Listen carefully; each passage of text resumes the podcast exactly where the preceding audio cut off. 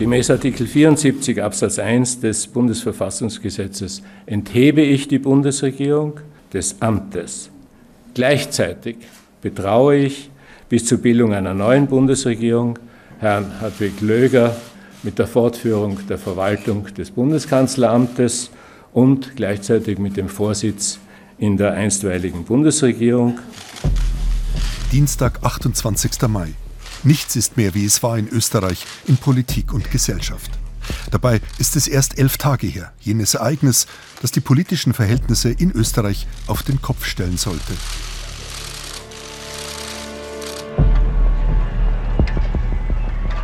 Freitag, 17. Mai, 18 Uhr, Wien Bundeskanzleramt. Und wirklich niemand ahnte zu diesem Zeitpunkt, welche Sprengkraft die mediale Bombe haben sollte, die in diesen Minuten ganz Österreich erschütterte. Es, es gibt ein paar, ein paar sehr Vermögende, die zahlen zwischen 500.000 und 1,5 bis 2 Millionen. Das ist nur Jetzt überall. Ja. Also, das äh, und Urlaubsparadies Ibiza. In dieser Mietvilla auf der Baleareninsel waren die Bild- und Tonaufnahmen mit vermutet versteckten Kameras im Jahr 2017 entstanden. Die FPÖ-Politiker Strache und Gudenus waren völlig ahnungslos und redeten sich bei dem Treffen mit der angeblichen Nichte eines russischen Oligarchen und ihres Begleiters um Kopf und Kragen, zum Beispiel bei der Schilderung, wie man Parteispenden verschleiern könne. Das hat nichts mit der Partei zu tun. Dadurch hast du keine Meldung gekriegt. Diese Wahlverein, Das ist ein gemeinnütziger Verein. Ich wirtschaftliche Steuern. Verheerend auch die Aussage Straches, wie man durch den Kauf einer großen Zeitung die österreichische Medienlandschaft verändern und den Einfluss der FPÖ vergrößern könne. Na schau, schau, wenn, wenn Sie, sobald Sie eine andere Zeitung übernimmt, sobald das der Fall ist, müssen wir ganz offen reden. Da müssen wir uns müssen sagen, so, da gibt es bei uns in der Krone zack, zack, zack, diese drei, vier, drei, vier Leute, die müssen Ja, gepusht diese- werden, diese- drei, vier Leute, die müssen abserviert werden. Rot, Ja, gelb, grün, genau. der ist kurz So. Ist der und, ist wir, der- und wir holen gleich einmal fünf neue rein, die wir aufbauen. Ja. Und das ist, das, Aber wie kam es zu den Aufnahmen und wer steckt dahinter? Geheimdienste, Kriminelle oder eine Racheaktion aus privaten Gründen? Eins weiß man inzwischen, alles war von langer Hand geplant. Ich gehe davon aus, dass die Kontaktaufnahme, die Korrespondenz, äh, die Gespräche davor schon über eine längere Zeit angehalten haben. Das heißt, der Aufwand dahinter, glaube ich, ist ein sehr, sehr großer. Man sieht in einer Videosequenz eine Einstellung, bevor der Abend, bevor die Personen in der Villa waren scheinbar, wie eine Kamera, genauer gesagt die Kamera im Wohnzimmer, positioniert wurde. Aufgrund dieses Positionierungsvorganges gehe ich eben davon aus, dass es sich um eine fixfertige Kamera gehandelt hat. Ja, eine handelsübliche, die man heutzutage über diverse Online-Dienste etc. auch sehr einfach bestellen kann. Der entgegengesetzte Blickwinkel bringt es an den Tag. Diese Kamera im Wohnzimmer war nicht mal versteckt. Samstag, 18. Mai. Nur 17 Stunden nach der Veröffentlichung des Videos zieht Vizekanzler Strache die Konsequenzen. Deshalb habe ich heute um 11 Uhr ein Gespräch auch mit dem Herrn Bundeskanzler Sebastian Kurz gehabt, wo ich meinen Rücktritt von der Funktion des Vizekanzlers der Republik Österreich angeboten habe und er diese Entscheidung annehmen wird. Er bedauert seine im Video gemachten Äußerungen, sieht sich aber gleichzeitig als Opfer geheimdienstlicher Machenschaften. In einem siebenstündigen privaten Gespräch in meinem Urlaub wurde ich ja unter Ausnutzung einer zunehmenden Alkoholisierung und ja, es war eine besoffene Geschichte und ich war in einer intimen Atmosphäre verleitet, auch unreflektiert und mit lockerer Zunge über alles und jedes zu polemisieren. Der einzige strafrechtliche Verstoß, der vorliegt, ist diese geheimdienstlich inszenierte Lockfalle mit illegalen Aufzeichnungen, wo man zwei Jahre zugewartet hat, um diese dann in Folge auch zu zünden. Und ja, das war ein gezieltes politisches Attentat. Nur wenig später tritt auch FPÖ-Club Obmann Gudenus von sämtlichen politischen Ämtern zurück. Unmittelbar nach ihrer Veröffentlichung durch den Spiegel und die Süddeutsche Zeitung werden die Videosequenzen in den sozialen Medien hunderttausendfach geklickt und weiterverbreitet. Ein Internet-Tsunami aus Entsetzen, Empörung, aber auch Spott über Straches Äußerungen im Ibiza-Video überflutet das ganze Land. Am Wochenende ist das in drei Wellen gegangen. Da hatten wir zuerst am Freitagabend die Veröffentlichung des Strache-Videos und dann am Samstag den Rücktritt des Vizekanzlers und dann die Ausrufung der Neuwahl. Gerade am Samstag sehen wir wahnsinnig große Ausschläge, wo wir sehen, dass die Interaktionen in die Höhe geschossen sind. Am Nachmittag desselben Tages, ebenso via Social Media koordiniert, findet sich eine große Menschenmenge am Ballhausplatz vor dem Bundeskanzleramt ein und fordert umgehend Neuwahlen.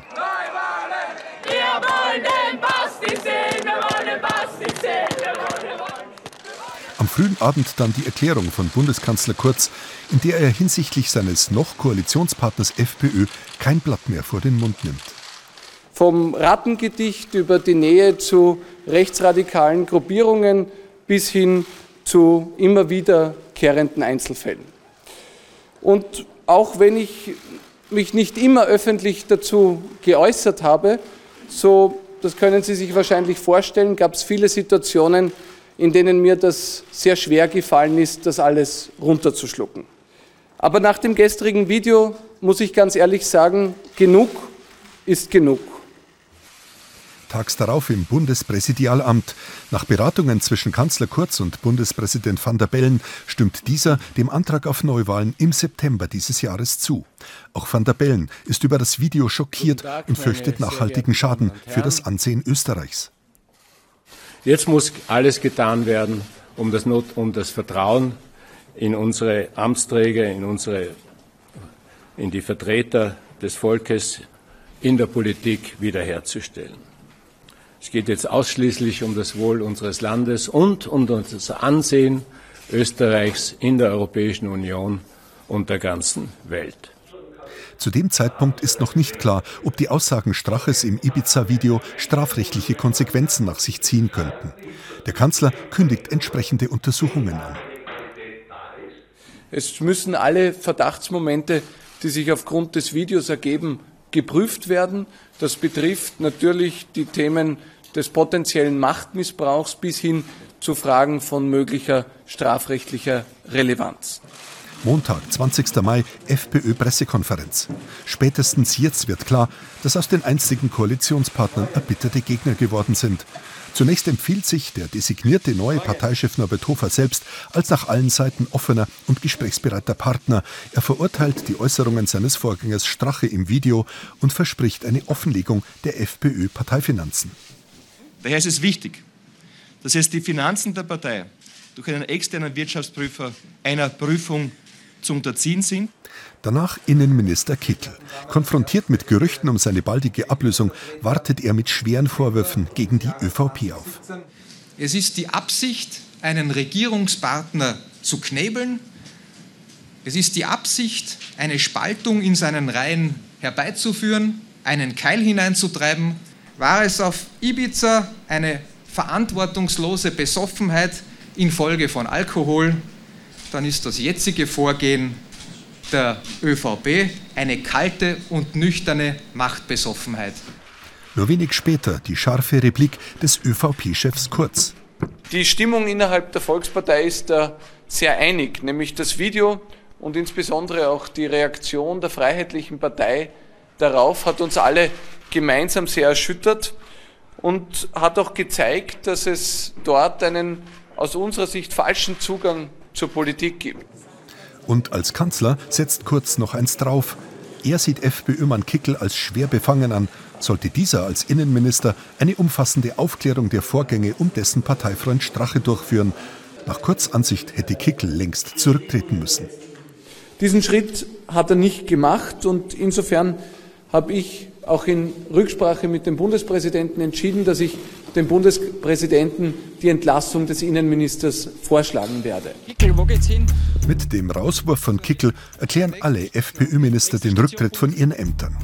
Lediglich die auf FPÖ-Ticket gesetzte, aber parteilose Außenministerin Kneißl verweigert sich dieser gemeinschaftlichen FPÖ-Aktion. Das Auseinanderbrechen der Regierungskoalition aber führt schlagartig zu veränderten Mehrheitsverhältnissen im österreichischen Parlament, dem Nationalrat.